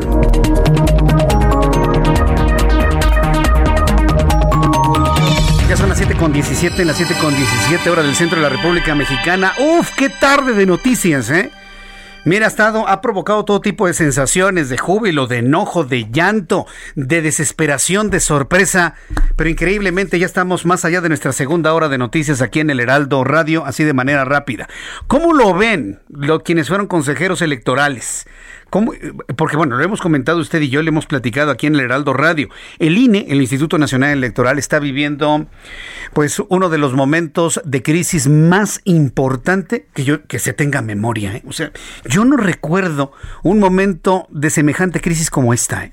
Sobre todo de agravios, de golpeteos. Vimos a un Lorenzo Córdoba que, bueno, no podía ni respirar del enojo que le provocan todos los dichos de Félix Salgado Macedonio señoras y señores, usted que me está escuchando y que me acaba de sintonizar, Santiago Nieto Castillo, el titular de la Unidad de Inteligencia Financiero, calificó de absolutamente despreciable con esas palabras. No estoy exagerando nada, ¿eh? Absolutamente despreciable la posición de Salgado Macedonio. A ver, ¿en qué, ¿Qué no entiende Salgado Macedonio que no le están quitando un botín? Bueno, él lo ve como un botín, que no le están quitando el helado a un niño. Si solamente se está disputando el privilegio de ser un servidor público. Pero no lo ven así. Lo ven, lo ven como si fuera un botín político, un botín económico. Tengo la línea telefónica Pamela San Martín. Ella es ex consejera del Instituto Nacional Electoral. Estimada Pamela San Martín, hijo, ¿qué momentos ha vivido el Instituto Nacional Electoral? No sé si coincida conmigo que es el momento de la peor crisis y de golpes que ha recibido este instituto. Bienvenida, Pamela. Jesús Martín, ¿cómo estás? Saludos a tu auditorio. ¿Cómo, cómo ha visto todos estos minutos y esta situación que ha vivido el INE este, en, manos de al menos dos candidatos, que es Raúl Morón y Félix Salgado Macedonio? ¿Cuál es su primera impresión? Y luego de lo dicho por el consejero Lorenzo Córdoba. A ver, yo en primer momento separaría eh, dos cuestiones. Eh, por una parte están los cuestionamientos, los señalamientos, la discusión en torno a, la, una decisión o un conjunto de decisiones adoptadas por el Instituto Nacional Electoral, que en democracia, por supuesto que se puede discutir, se puede disentir, se puede eh, inconformar, se puede impugnar, se puede protestar por el desacuerdo con alguna determinación. En otro plano, yo eh, pondría, por supuesto, lo que eh, escuchamos el día de ayer, lo que miramos el día de ayer en cuanto a las manifestaciones del eh, señor Salgado Macedonio, que pues claramente es inaceptable cualquier tipo de amenaza, cualquier tipo de señalamiento que pueda llevar a la violencia. Un les vamos a buscar, les vamos a hallar y vamos a ir a su casa es algo inaceptable en la competencia democrática porque eh, trastoca los fundamentos mismos de la democracia. Todos podemos estar en desacuerdo, todos tenemos derecho a disentir y manifestarnos en esa diferencia, pero tiene que ser dentro de los cauces democráticos, dentro de, los de las propias reglas que nos hemos dado en este punto. Y precisamente esas reglas eh, fueron agotadas en un primer momento por parte de eh, quienes no estuvieron de acuerdo con la decisión que originalmente adoptó el INE de eh, cancelar registros que acudieron al tribunal. El tribunal el día viernes decidió devolver el asunto al INE eh, para que eh, volviera a analizarlo a la luz de los propios criterios y las propias premisas que el tribunal estableció. Y hoy exactamente en eso está el INE. Y esas son las vías que nos hemos dado. Y sea lo que sea que el INE en mayoría resuelva el día de hoy, eh, será algo que por supuesto también podrá ser impugnado nuevamente ante el tribunal eh, y seguramente será impugnado con independencia de la decisión que se adopte. Pero lo que me parece que no podemos aceptar es un discurso como el que escuchamos el día de ayer en el que eh, trascendemos los límites de la discusión democrática y entramos al plano de las amenazas. Eh, e, e, ¿Esto de alguna manera pone algún tipo de peligro el Instituto Nacional Electoral? Hay un empresario que quiere, opina de manera muy personal, desaparecer al INE. Y hoy el presidente habla de reformar al INE, porque sabe perfectamente bien que no les va a ir bien en esta elección. E, ¿Estamos ante el final del Instituto Nacional Electoral como lo conocemos, Pamela?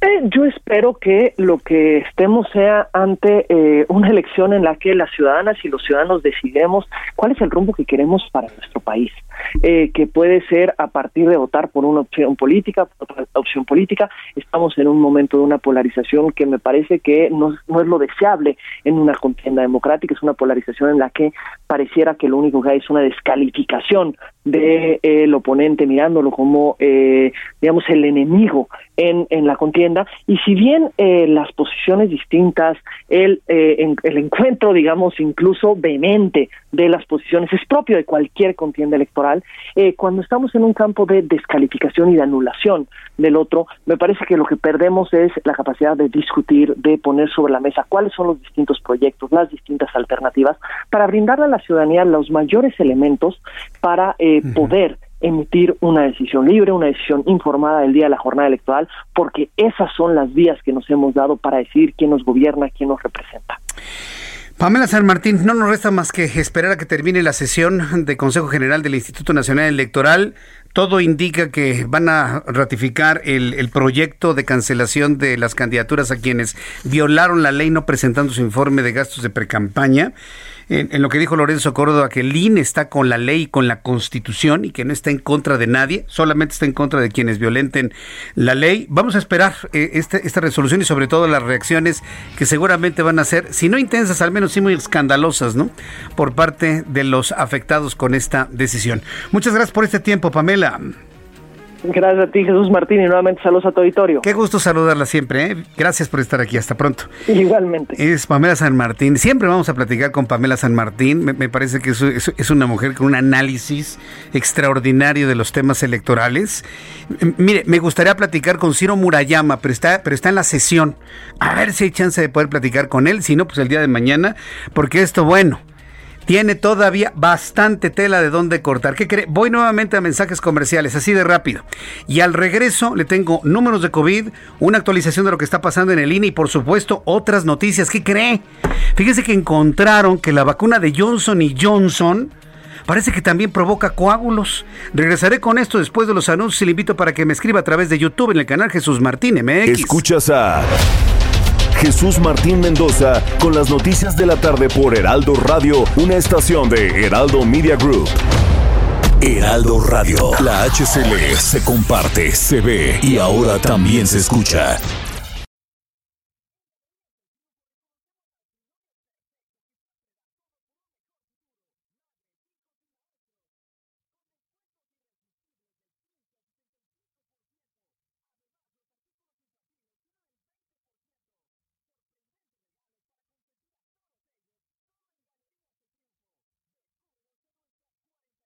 Heraldo Radio. La HCL se comparte, se ve y ahora también se escucha. Escucha las noticias de la tarde con Jesús Martín Mendoza. Regresamos.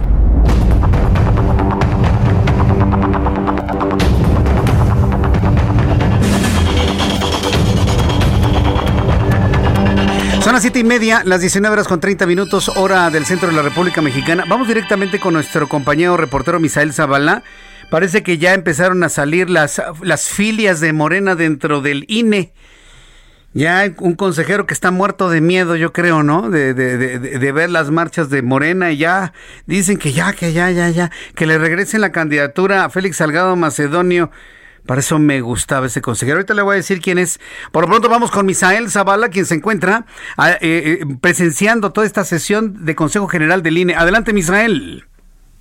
Buenas tardes, Jesús Martín. Efectivamente, el Consejo General del Instituto Nacional Electoral pues ya entró en materia para analizar el caso eh, específicamente de la candidatura del morenista Félix Salgado Macedonio al gobierno de Guerrero y bueno, se ratifica este proyecto que se dio a conocer por la tarde, donde pues le cancelan eh, prácticamente la candidatura y le dan a Morena 48 horas a partir de que sea notificado para nombrar a un nuevo candidato en esa sesión extraordinaria para abordar pues ya la resolución del Tribunal Electoral del Poder Judicial de la Federación. Los consejeros únicamente van por individualizar la sanción, es decir, aplicar multas y sanciones a cada uno de los candidatos al gobierno de Guerrero por la omisión de presentar sus informes de gastos de precampaña. En este sentido, el presidente del INE, Lorenzo Córdoba, afirmó que esto no es un tema político, sino estrictamente jurídico y aseguró que a los consejeros electorales nadie los va a amedrentar con amenazas abiertas, esto después de que Félix Salgado Macedonio pues amagó con ir a las casas de los eh, consejeros electorales a protestar.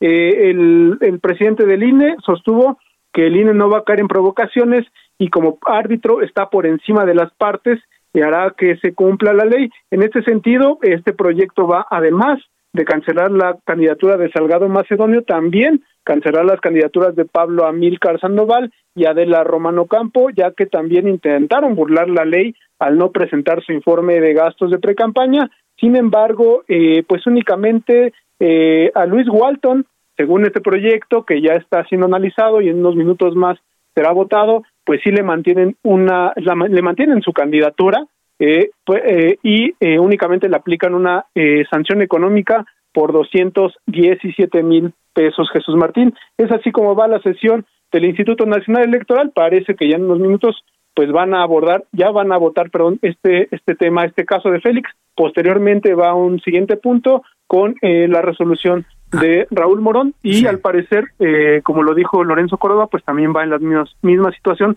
de cancelarle su registro. Correcto. Bueno, entonces la votación en qué momento va a surgir? ¿Ya en cualquier minuto? ¿Ya está empezando la votación, Misael? No, no, no, todavía. En estos momentos se encuentran eh, dando sus posturas cada uno de los consejeros son 12 consejeros, hasta este momento van eh, tres consejeros ya dando sus posturas y eh, también van a dar las posturas los eh, representantes de los partidos políticos, apenas ah, ha dado su postura el PRD, entonces sí todavía falta un poco Jesús Martín eh, para que se dé se dé ya esta votación en la sesión extraordinaria del Consejo General. Pero fue fue muy intensa la postura de Lorenzo Córdoba, tuvimos oportunidad de transmitirla completa y vaya que sí hizo unas calificaciones muy importantes de que finalmente el INE está con la ley, está con la Constitución y que no van a aceptar ningún tipo de provocación. Volveremos contigo en cualquier momento. Muchas gracias, Misael.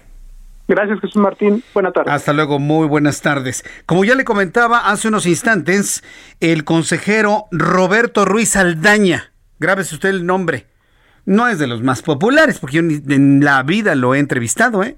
Jamás quién es, sabrá Dios quién es, pero es un consejero del Instituto Nacional Electoral, se pronunció en contra de la cancelación de la candidatura de Félix Salgado Macedonio y de Raúl Morón a los gobiernos de Guerrero y Michoacán, respectivamente, al argumentar que no se puede aplicar la máxima sanción si no se acreditó que los afectados hayan actuado con dolo al no entregar sus reportes de gastos de precampaña. Pues, ¿Qué no está oyendo?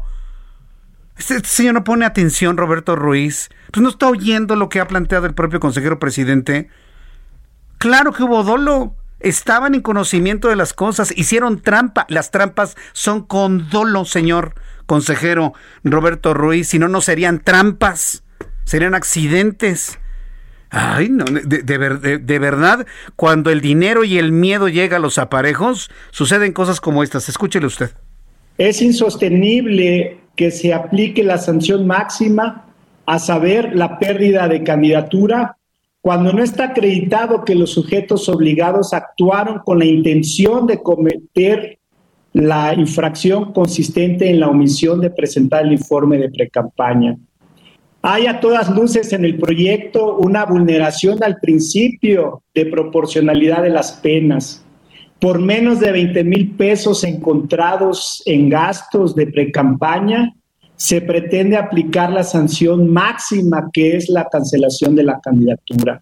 Señoras y señores consejeros, les reitero la invitación a pensar precisamente sobre la desproporcionalidad de la sanción, a pensar en las consecuencias sociales y políticas que una decisión de esta naturaleza traerá para la vida pública en dos muy sufridas entidades federativas. Les invito a aplicar la ley con el margen que dio el Tribunal Electoral, pero con un sentido de justicia. Es cuanto. Ay, no, este, este señor que lo regresen a la escuela. Perdón, don Roberto, pero usted debería de regresar a la escuela, al primer semestre de Derecho. El desconocimiento de la ley no lo exima de su aplicación. Es que no había intencionalidad. Ay, es que no sabía. Oiga, pues qué, qué, qué mal que un candidato pretenda gobernar un municipio, un estado o un país y esté en desconocimiento de una ley. Si un candidato está en desconocimiento de la propia ley y la regla del juego de la elección, no debería ganar ninguna elección, porque entonces desconoce todas las leyes que emanan de nuestra Constitución que lo regresen al primer semestre de derecho este señor. ¿Qué importa si no lo conocían o que no había dolo? La ley se aplica. ahora resulta, ¿no? es que yo no sabía, fíjese, entonces, ¿me puede eximir? ¿Qué posición tan pueril, don, don, ¿cómo se llama? Don Roberto Ruiz Aldaña. Ahora resulta, es que no había dolo, es que no son malas personas. Todavía está diciendo, es que no había dolor, no, ha visto la violencia con la cual está amenazando al consejero presidente, que podría ser usted, don Raúl. ¿Cómo se llama? Roberto Ruiz. No puede ser, no, no, no, de, de verdad que uno escucha lo increíble en estas cosas, cuando el miedo llega hasta el cuello, por supuesto. Vamos con nuestro compañero Edgar Ledesma, él se encuentra en las afueras del Instituto Nacional Electoral. Edgar, ¿cómo están las cosas? ¿Caldeadas, tranquilas? ¿Se ha ido la gente? ¿Ya llovió? Coméntanos, por favor. ¿Qué tal, Martín? Pues afortunadamente todavía no llueve, sin embargo, hay un ambiente tenso, hay que decirlo. Eh, hubo pocos eh, abucheos cuando habló Lorenzo Córdoba, que como bien mencionas fue duro en sus palabras. Sin embargo, eh, tengo a mi lado a cerca de dos metros de estar de Mario Delgado y Félix Salgado y realmente se han mantenido controlados sus gestos y sus movimientos, saben que las cámaras están sobre ellos, solamente le aplaudieron al consejero José Roberto Ruiz cuando habló acerca de que era excesiva la sanción que le había impuesto el INE a quitarles la, candidatura, que era la, sanción más estricta que tiene, y, consideró que, que, hay que hacer otra sanción no tan estricta, dado que solo fueron 20 mil pesos lo que no se comprobó. Por el momento sigamos en la expectativa, esperando a ver, dando el resultado del INE, cuál va a ser la reacción que va a tener la gente que está aquí al lado de, de, Mario Delgado y de Félix Delgado, y comentar como cerca de 400 personas, y la reacción que van a tener ellos mismos es que van a hablar en ese templete que ya está que está listo para si van a ver a dar unas palabras o qué reacción es la que van a tener bueno eh, eh, todavía esto le, le, le, resta un tiempo no porque faltan todos los consejeros posicionamientos los representantes de los partidos todavía yo creo que esto va a tardar varias horas y no veremos el humo blanco hablando en términos vaticanos antes de las 8 de la noche verdad Edgar Así es, espera que todavía se demore más esta sesión y a ver la gente si mantiene el ánimo y la expectativa o, acaban yéndose poco a poco las personas aquí frente al INE. Correcto, bueno, pues... Eh, gracias por la información, Edgar Saldaña. Eh, Ledesma, perdón, ya te estoy confundiendo con el consejero. Discúlpame. Este, gracias por la información, Edgar Ledesma. Aquí estamos pendientes. Aquí, aquí estamos pendientes. Edgar Ledesma, nuestro compañero reportero, ahí a las afueras del Instituto Nacional Electoral. Bueno, pues yo no podría decir que están contritos, simplemente les han de haber dicho, no hagan muecas, ¿eh? Porque las cámaras están sobre ustedes y solamente ha habido un solo, un solo consejero que ha defendido lo indefendible y defender diciendo es que no hubo dolo, es que no sabían. Hijo, man, pues está, está, está, está terrible, ¿eh? Está muy, muy, muy complejo. Cuando son las 7.40, en las 7.40 hora del centro de la República Mexicana, regreso a una noticia que seguramente le va a poner los pelos de punta a usted. Este, mentiras tras mentiras. ¿Cuál es una de las mentiras a las que me refiero? Que nos diga el presidente que no va a haber nuevos impuestos. ¿Que no va a haber nuevos impuestos? La fracción de Morena en la Cámara de Diputados propuso cobrar un impuesto del 7% adicional en las tarifas que cobran las plataformas digitales extranjeras por los servicios de streaming y que ya cobran de, de sí, pues su 16% de impuesto al valor agregado de IVA. La iniciativa propuesta por la diputada Reina Celeste Asensio busca modificar la ley de impuestos especial sobre productos y servicios y expone, que dicho impuesto se va a cobrar adicionalmente a la tarifa de plataformas como Apple TV, Disney Plus, Hulu, Netflix, Roku, entre otros servicios. Paramount Plus, este, seguramente Cinepolis Click, Cinepolis Click. ¿Qué, otros tenemos por ahí? Este, um, ¿Cuál? Amazon Prime, claro. Ah, que, está buenísima la programación de Amazon Prime, de primera calidad. También Apple TV tiene su plataforma de, de películas, series y demás. Bueno, ¿qué les pasa a estos tipos? Ah, pero ¿sabe qué es lo peor de todo? Que esta señora que se llama Reina Celeste Asensio ni siquiera plantea en qué va a ser utilizado ese dinero que se que se que se obtenga en caso de que llegue a pasar este impuesto. Seguramente para dárselo para ninis, ¿no? Seguramente, ¿no? Venga dinero para seguir comprando voluntades de votos. ¿O qué? ¿O qué? No lo aclaran. Nada más ponerle impuesto por ponerle impuesto a las plataformas que hoy mucha gente ve mientras se encuentra en el encierro en casa Ah, no, ya, ya ni la muelan, ¿eh? De, verdad que ya no saben ni dónde encontrar dinero. Eh, la jefa de gobierno de la Ciudad de México, Claudia Sheinbaum, y ahora que estábamos hablando hace unos instantes sobre la vacuna, se está diseñando una vacuna por parte del CONACIT, una vacuna mexicana, la van a llamar Patria eh, hoy tuve oportunidad de platicar con María Elena Álvarez Bulla, que es la, directora del CONACIT. Mire que yo no creí jamás platicar con ella, luego de todo lo que hemos hablado, de lo que ha dicho en, ocasiones anteriores. Pero tuve la oportunidad de tener una charla, fíjese, muy interesante de ciencia, tecnología, de vacuna, de investigación. Vaya, lo agradecí muchísimo. Se va a llamar Patria. Y es una vacuna muy interesante porque es una vacuna que tiene como vehículo eh, productor de la proteína que detona el sistema inmunológico para protegernos contra COVID-19 a un virus que se llama Newcastle. No es la primera vez que se utiliza, se utiliza Newcastle para, para vacunas, pero es la primera vez que la tecnología de Newcastle se utiliza para el coronavirus. Estoy hablando que no es ARN mensajero, tampoco se está optando por un adenovirus de chimpancé, se está utilizando un virus, el Newcastle, que ha sido pues un vehículo muy bueno para poder llevar los antígenos y poder detonar las proteínas del sistema inmunológico en otro tipo de vacunas. La experimentación es mexicana. Se está haciendo una invitación a Estados Unidos y algunos países europeos para que participen en la experiencia de la elaboración de esta vacuna, pero además quiero decirle que la patente es mexicana, es de patente mexicana. Y eso la verdad debe darnos gusto. Mire, de lo poquito que escarbándole hemos encontrado bueno que se puede anunciar y se ha dicho el día de hoy desde el CONACIT. La verdad debo reconocerlo, eso me parece que está muy bien. Pero ¿sabe cuánto tiempo se va a tardar? Para llegar a la fase 3 de experimentación de la vacuna patria en México, de aquí a diciembre. Y para enero de 2022 se podrá tener una certeza de si ya es posible aplicarla como vacuna regular en nuestro país. Estamos en la fase 1. Hoy se anunció la fase 1 de esta vacunación. Requiere experimentación en seres humanos. ¿Y qué cree? Hoy la jefa de gobierno de la Ciudad de México, Claudia Sheinbaum, reveló que hasta el momento se tiene un grupo muy reducido de voluntarios en la capital para participar en los ensayos de la vacuna Patria contra COVID-19 desarrollada por CONACIT, en la que también participa la Secretaría de Ciencia, Tecnología e Innovación Capitalina. Esto es lo que dijo Claudia Sheinbaum, jefa de gobierno de la Ciudad de México. Eh, la Secretaría de Educación, Ciencia, Tecnología e Innovación está eh, participando también en este proyecto de la vacuna patria y apenas entraría a fase 1. Entonces, en este proceso son muy pocos voluntarios los que se están buscando. Ya, si pasa fase 1, entraría a fase 2 y ya fase 3 es cuando ya se está buscando miles de voluntarios para incorporarse. Entonces, en la fase 1 no se requiere pues una participación masiva, sino más bien una participación muy controlada por parte de los científicos, de este grupo de científicos muy importantes que está trabajando en la vacuna mexicana.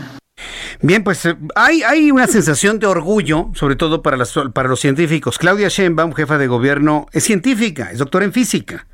Entonces sabe ella con toda claridad la importancia de que México participe en los ensayos de una vacuna mexicana Y, no estamos hablando de una vacuna que es, exclusivamente se aplique en México, no, sino sería un aporte al mundo para poder hacer una vacuna que inclusive se puede aplicar en los países de América Latina, que son los que menos vacunas han recibido durante todo este primer año de pandemia. Hay que decirlo como es finalmente.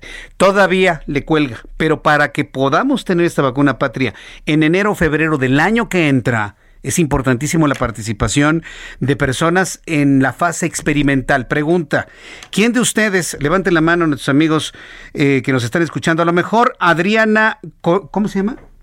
Adriana Colines, a lo mejor no quieres tú experimentar con la vacuna. Que te la pongan, ¿no, Adriana? Yo, tú estás, yo veo que estás levantando la mano, ¿no? Entonces, Adriana Colines, yo creo que ella sí puede ser perfectamente seleccionada, elegible para eh, experimentar la vacuna patria. ¿Qué les parece? ¿Quién dice que sí? De nuestros amigos que nos ven a través de YouTube. Yo, voto que sí, ¿no? ¿Quién se va a ofrecer de voluntario? ¿Tú, Orlando? ¿Te vas a ofrecer de voluntario? Ya con tu cara me lo dijiste todo. ¿Emanuel? No. Allá atrás. No. Héctor. necesitamos voluntarios para la vacuna patria. ¿No quiere ser voluntario para la vacuna patria? No, dice, no, gracias. Dice, yo paso. Híjole, pues yo, dice Rosario Ruiz, yo, dice, dice José Flores, yo. Bueno, pues mire, ahí en el gobierno de la Ciudad de México usted les puede decir a través del Instituto de Tecnología, de Ciencia y Tecnología de la Ciudad de México, y otros me dicen que yo menos. No, pues Sí, es que da, algo de temor, pero finalmente estoy seguro que alguien va a poder apoyar esta iniciativa de nuestro país. Mire, de lo poquito bueno que hoy le puedo compartir aquí en el Heraldo Radio. Vaya un saludo para María Elena Álvarez Bulla, ¿eh? Ahora sí, para que vea, se ganó palomita verde en nuestro programa de noticias. María Teresa García es directora general de Bancos de Alimentos de México. Y vamos a hablar sobre esta iniciativa Pacto por la Comida que está impulsando la red de bancos de alimentos de México con el objetivo de reducir la pérdida y el desperdicio de alimentos en un 50% por los próximos 10 años. Eh, María Teresa García, me da mucho gusto saludarla. Bienvenida.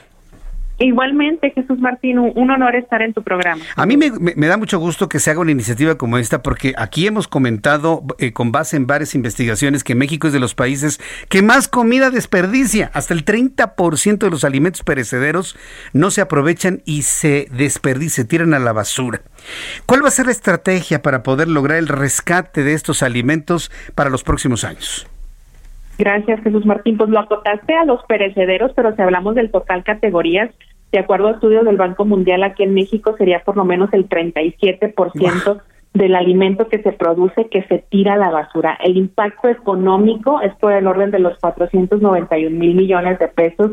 El impacto medioambiental es de la producción de al menos 36 millones de toneladas de CO2. Y el impacto social es que hay alimento suficiente para todos en México y aún así hay por lo menos 40 millones de mexicanos viviendo en carencia alimentaria, esto es sin el acceso garantizado a sus tres comidas del día. Entonces, los bancos de alimentos de México tenemos unos 30 años trabajando eh, en el rescate del alimento a lo largo de la cadena de valor. ¿Por qué rescate? Porque hay alimentos que por diversas razones no va a ser comercializado y puede aprovecharse, lo trasladamos a los bancos de alimentos, integramos paquetes alimenticios del mayor valor nutrimental posible y lo entregamos a población vulnerable. Eso lo venimos haciendo desde mucho antes de la pandemia, este, porque es un problema grave, este problema gemelo de que haya inseguridad alimentaria al mismo tiempo que tiramos comida, como bien lo apuntes. ¿Cuál es la estrategia? esta iniciativa de Pacto por la Comida es una iniciativa que estamos trayendo de Reino Unido, donde ha funcionado maravillosamente. Los acuerdos voluntarios es el nombre de la metodología que va a llevar Pacto por la Comida y vinculamos empresas que normalmente competirían en el mercado, pero aquí las unimos para compartir buenas prácticas y sumar casos exitosos a nivel internacional para que implementen acciones al interior de sus compañías y se pueda tener un impacto más contundente en cuanto a reducción de pérdidas y desperdicios en las compañías del sector alimentario e incluso como país. De eso se trata Pacto por la Comida. Sí, pues eh, eh, yo creo que eh, imagino que la iniciativa va dirigida a las familias, solamente a las familias mexicanas. Se, lo pregunto por esto, María Teresa García, porque eh, en los centros comerciales, en las tiendas de autoservicio, sobre todo todas las tiendas grandes de unos años a la fecha, han desarrollado sus famosas cocinas para poder vender comida preparada. A mí me ha tocado ir a una de estas tiendas de autoservicio y hace algunas semanas, y lo platiqué aquí en el Heraldo Radio, y de verdad decirlo no sé qué dolor me da. A las nueve de la noche, cuando la tienda está a punto de cerrar, montañas de arroz, montañas de sopa, 50 pollos rostizados. Les pregunto, ¿qué hacen con este alimento que no se vendió? Y la respuesta es contundente, la tiramos a la basura. Oiga, ¿no la regalan? No, es que la tienda no permite regalarla. ¿Pero, por qué? No, pues porque es idea de la tienda. Entonces, las tiendas tiran todo el alimento que preparan durante el día, lo tiran a la basura. Ni siquiera hacen algo para regalárselo a nadie. Ustedes como bancos de alimentos, ¿pueden ustedes hacer algo para evitar ese crimen? Porque desde mi punto de vista es un verdadero crimen, María Teresa García. Sí, Jesús, y lo estamos haciendo. Hemos venido fortaleciendo las alianzas, incluso con la misma Asociación Nacional de Tiendas de Autoservicio Departamentales, con ANTAC, con quien trabajamos de la mano, y con diversas cadenas de autoservicio de alcance nacional y regional, Venimos avanzando en esta firma de convenios de colaboración para que nosotros de forma recurrente acopiemos este alimento, lo rescatemos, pues evitemos que sea una pérdida total y más bien que se integre a los paquetes alimenticios y así llevarlo a las familias vulnerables a quienes les aplicamos un estudio socionutricio para confirmar que realmente tienen un estado de necesidad o una condición de seguridad, de inseguridad alimentaria de algún nivel. Definitivamente hay mucho por hacer, incluso hay temas de política pública y que de origen se promueva un manejo diferente del alimento, no nada más en el sector que ahorita mencionabas, que es el de retail o de consumo, sino desde las fases iniciales de la cadena de valor, desde, desde el mismo campo, los mercados centrales de abastos. Con todos los canales tenemos una estrategia de establecer alianzas, formalizar convenios de donación recurrente y poder nosotros asumir este eslabón en la cadena de suministro y recoger el alimento que por alguna razón ya no se vendió, pero que es perfectamente apto para consumo. Entonces, con esto combatimos esta realidad contrastante de que hay hambre en México a pesar de que hay alimento suficiente para todos. Y respondiendo a tu primera pregunta, Pacto por la Comida realmente va dirigido a los actores dentro de la cadena de valor alimenticia. Entonces, aquí hacemos un llamado a las empresas a sumarse, también va a participar la academia, los organismos de la sociedad civil y también estamos haciendo la invitación a la Secretaría de Economía, donde reside ahorita la Agenda 2030, para que todos desde su trinchera asumamos un rol muy activo en acciones específicas, claras, aterrizadas a nivel compañía, para que cada vez sea menos el alimento que se desperdicie y esto implica ajustes al interior de las empresas, pero basados en metodología que ha probado ser muy exitosa en otras partes del mundo. Eso es Pacto por la Comida. Pues ah, todos los esfuerzos que puedan hacer hay que hacerlos de verdad. Yo, yo le agradezco mucho que eh, se anuncie esta iniciativa a nivel nacional. Yo me pondré en contacto con usted posteriormente del programa para decirle en qué tienda departamental están tirando este alimento a la basura una tienda en donde evidentemente su esfuerzo no ha llegado y, uno como consumidor está uno atado de manos porque le digo regálamelo y yo me lo llevo, no, no, se lo tengo que vender, ¿no? Entonces, este, es, verdaderamente increíble esas posiciones de estas tiendas de autoservicio, entonces yo le daré a conocer cuál, de cuál se trata, a ver si algo se puede hacer, porque a mí me da mucho dolor que se tire toda esa comida. Yo le agradezco mucho, María Teresa García, el que nos haya tomado la llamada telefónica. Muchas gracias, Jesús, a la orden. Que le vaya muy bien, hasta pronto. Pues ya nos vamos. Eh, ¿Cuánto me falta para despedir? 40 segundos. Bueno, pues en estos 40 segundos agradecerle mucho el favor, su atención, qué rápido se nos fueron dos horas de noticias, vaya tarde de noticias, qué interesante estuvo todo eso. Sigue la sesión del Consejo General del Instituto Nacional Electoral. Se antoja que esto se va a solucionar, bueno, se va a resolver ya muy cerca de la medianoche. Esté muy pendiente de los servicios informativos del Heraldo Radio, del Heraldo Televisión, del Heraldo Web, porque vamos a estar muy pendientes llevándole a usted toda esta información. Por lo pronto, invitarle a que mañana nos encontremos nuevamente, 2 de la tarde, Canal 10 de su televisión. A las 2 por el 10, las noticias con Jesús Martín Mendoza. Y en la radio, 6 de la tarde, Heraldo Radio. En el centro del país, 98.5 de FM. Soy Jesús Martín Mendoza, a nombre de este gran equipo. Le deseo que tenga usted muy buenas noches. Hasta mañana. Esto fue Las Noticias de la Tarde con Jesús Martín Mendoza.